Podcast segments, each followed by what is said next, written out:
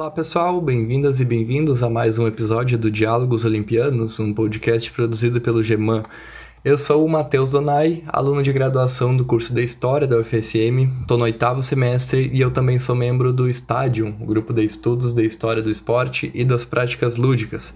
Aqui eu desenvolvo as minhas pesquisas sobre a história do lazer com orientação do professor João Malai. Esse episódio que irei apresentar para vocês hoje tem como tema os Jogos Olímpicos na Grécia Antiga, e ele é fruto do meu trabalho de conclusão da cadeira da História Antiga B, que eu cursei no segundo semestre de 2020, cadeira ministrada pela professora Semira Miscorsi e que, portanto, supervisionou a elaboração desse roteiro. De certa forma, então, esse episódio faz parte dos meus interesses em história do esporte e do lazer e das minhas atividades na cadeira da História Antiga B. Bem, sem mais delongas, vamos ao tema. Bom, Falar de Jogos Olímpicos na antiguidade grega é, antes de qualquer coisa, um exercício de ressignificação. É, primeiramente, esqueça os mega-eventos modernos, os encontros de nações de todos os continentes, aquelas cinco argolas coloridas entrelaçadas que representam as competições. O termo esporte, ele sequer era utilizado no vocabulário helênico antigo, e no entanto nós utilizaremos aqui com alguma licença e sob a justificativa de que o conteúdo, esse sim, era uma realidade para os gregos.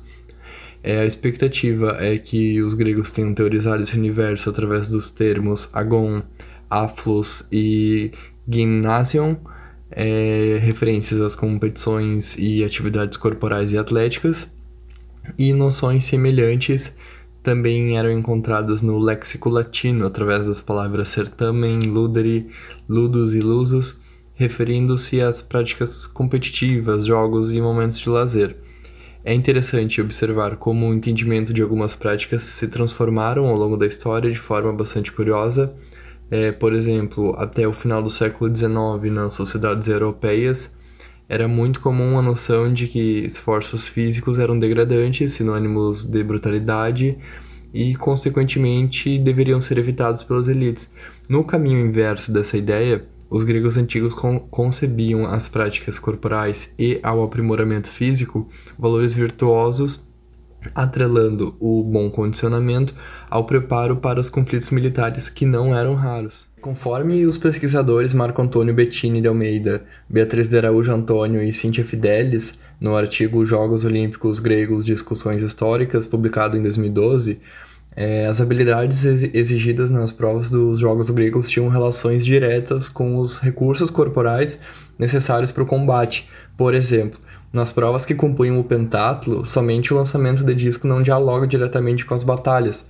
É, a prova de salto, por exemplo, ela exigia boa capacidade de movimentação e de desviar de obstáculos. Naquele momento diferente de hoje, é, vale lembrar, as guerras aconteciam de modo frontal, com guerreiros lutando corpo a corpo. É, o lançamento de dardo talvez seja a referência mais explícita de relação entre jogos e preparo para o combate, é, onde os atletas necessitavam ter uma boa precisão para acertar a lança em um alvo.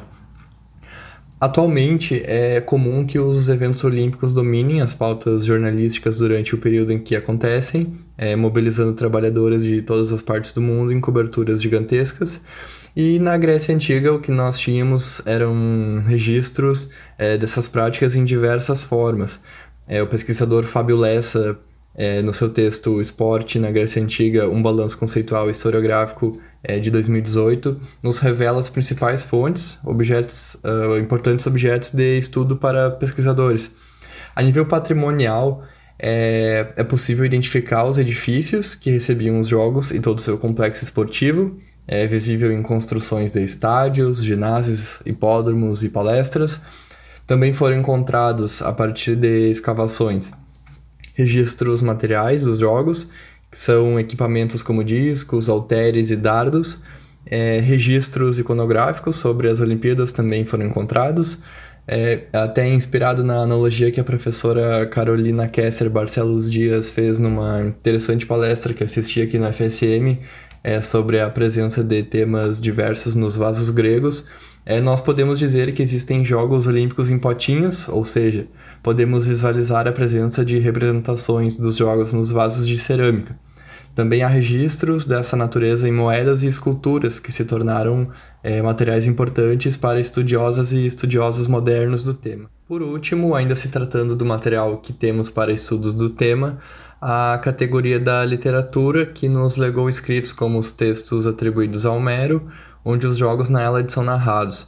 É, Maria de Fátima Silva, no seu texto Os Jogos Olímpicos na Grécia Antiga, um certame de ideal e de glória, publicado no ano 2000, é, menciona que os jogos já estavam presentes desde o período arcaico, para o qual os poemas homéricos são um grande testemunho. É, nesse momento, as práticas de exercícios corporais possuíam diversas intenções e estavam muito associadas ao preparo para o combate, afinal era um período histórico de intensas guerras e disputa entre grupos e povos. É, para além da guerra propriamente, a pesquisadora Zara Newby, citada por Fábio Lessa, é, observa elementos dos Jogos Olímpicos em duas categorias – a primeira delas diz respeito às solenidades religiosas e à intensa celebração dos atletas que se conectavam com as divindades. O outro caráter dos jogos e práticas corporais estava associado aos momentos de ócio e de educação física propriamente. E aqui é importante é, ressaltar que quando falamos de educação física na antiguidade grega, falamos de uma ideia literal. A importância de educar o corpo e aprimorar o vigor físico faz com que as práticas esportivas é, componham a paideia, é, o conjunto de valores coletivos aplicados à formação dos cidadãos gregos. É, isso junto com a matemática, filosofia e diversos outros conhecimentos.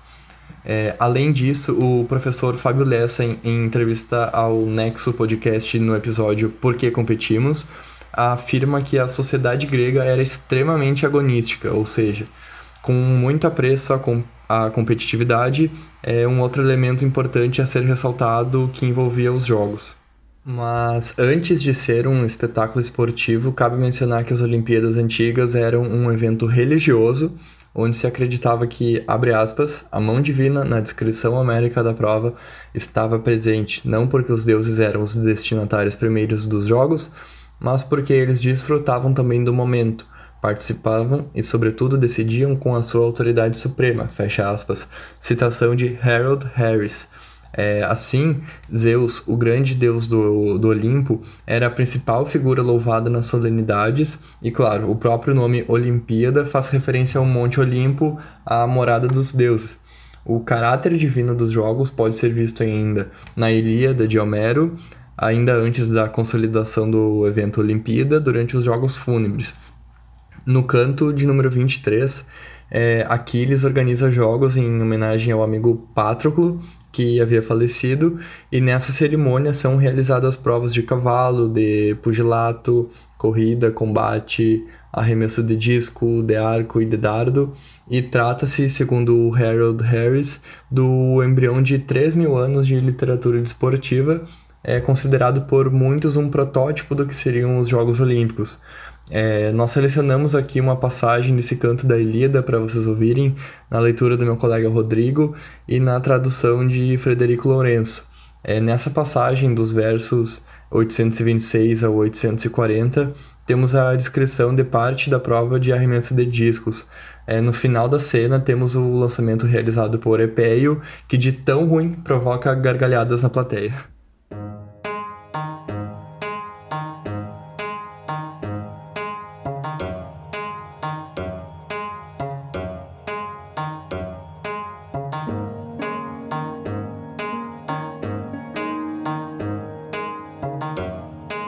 Seguida, colocou o Pelida um pedaço maciço de ferro, que outrora costumava lançar a grande força de Ésion.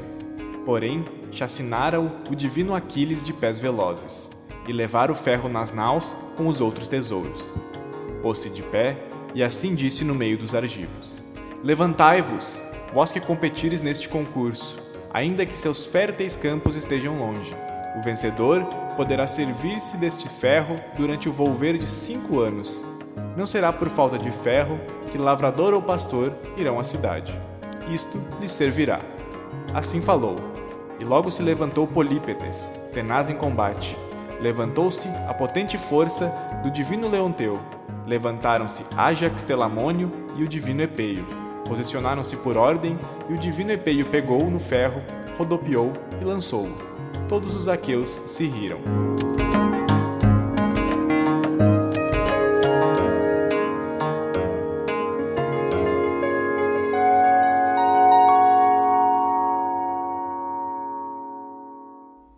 Voltando à questão do culto às divindades e sua relação com os Jogos Olímpicos, é o mesmo se manifestava também na celebração intensa dos competidores.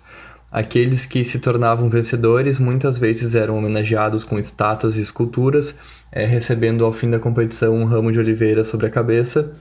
É, para os gregos, o ramo de oliveiras representava a glória para a alma, a superação de um combate, é um significado que tem origem na mitologia grega. E em referência histórica, até vale lembrar que atletas que subiam ao pódio nos Jogos Olímpicos de Atenas em 2004 recebiam essa coroa de oliveiras junto às medalhas, é, objetos que foi representado inclusive no logotipo do evento.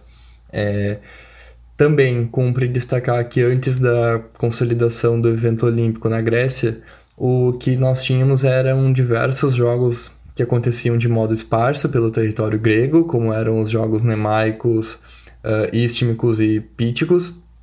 Esses jogos já possuíam princípios que depois serão componentes das Olimpíadas, à medida que mobilizavam muita preparação e treinamento dos competidores, além de possuir um teor religioso muito forte com homenagem a Zeus, Poseidon e Apolo.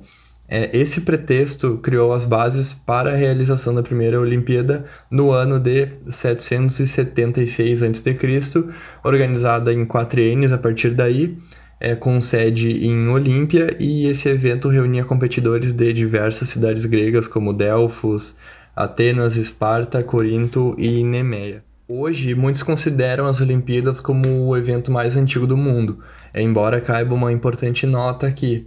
No ano de 373, eh, o imperador romano Teodósio ele extinguiu os jogos por considerá-los um ritual pagão, em um momento em que os romanos buscavam a implementação do cristianismo como religião oficial em todos os seus domínios. Eh, desde então, os jogos voltaram a ser realizados somente em 1896 e aí já com um outro significado. É, é verdade que a grande referência eram os jogos da antiguidade, evidente na escolha da sede, que foi Atenas, e em alguns princípios como a não profissionalização. É, mas o propósito, as dimensões e os esportes eram outros. A pesquisadora Katia Rubio, é, também em entrevista ao Nexo Podcast, ela afirma ser impossível comparar os jogos modernos com os da antiguidade, e assim sendo, o que conhecemos hoje é resultado de uma sociedade urbana, industrializada, e embora existam algumas semelhanças, são lógicas de evento muito distintos. A título de comparação, é, a Katia Rubio menciona o prestígio dos vencedores das provas. É, por mais que existam superestrelas do esporte, encontramos casos de medalhistas que não gozam de privilégios na sociedade. Na antiguidade, os vencedores possuíam seus nomes pintados nos estádios é, e recebiam, junto com a família, um status social uh, muito elevado, com as mais diversas honrarias. Por isso, é, eu chamo atenção novamente para a ressignificação das Olimpíadas ao longo da história é, é importante percebermos que entre os Jogos Olímpicos modernos e os clássicos há um intervalo milenar e a retomada não sugere uma continuidade daquilo que foi interrompido por Teodósio. Estabelecido o evento em 776 a.C., é, a professora Maria de Fátima Silva atribui a esse marco a exigência de uma regularidade e o rigor com as medidas de organização do evento.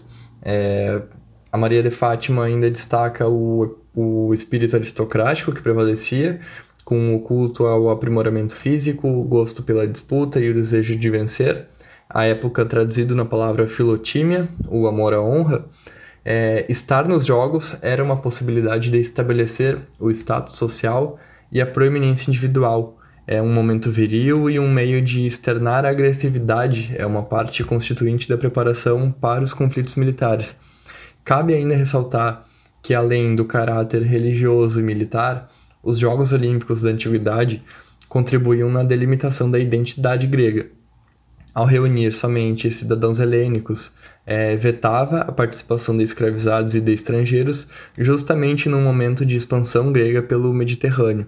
É, chama a atenção o grau de complexidade que envolvia os dias de acontecimento das Olimpíadas é, o historiador Fábio Lessa, no seu artigo de 2018, é, nos informa sobre a programação de cinco dias de evento, cada uma com um roteiro bem específico. É, o primeiro momento era destinado a cerimônias de abertura e culto aos deuses, com as inscrições dos atletas. É, era um dia sem muitas provas, mas com muito, muitos protocolos. No segundo dia, é, já competiam os atletas da categoria infantil, antecedendo o terceiro momento, que era o auge dos Jogos Olímpicos, onde aconteciam as diversas provas adultas, com os cultos a divindades e a celebração aos competidores.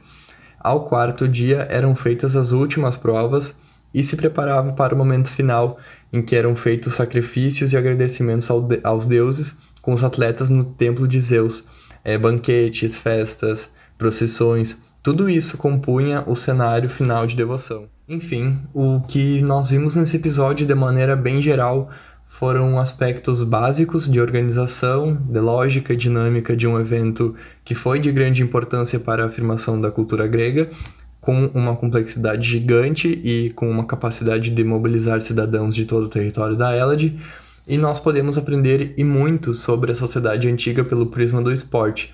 Os Jogos Olímpicos, como vimos, não se limitam ao esporte.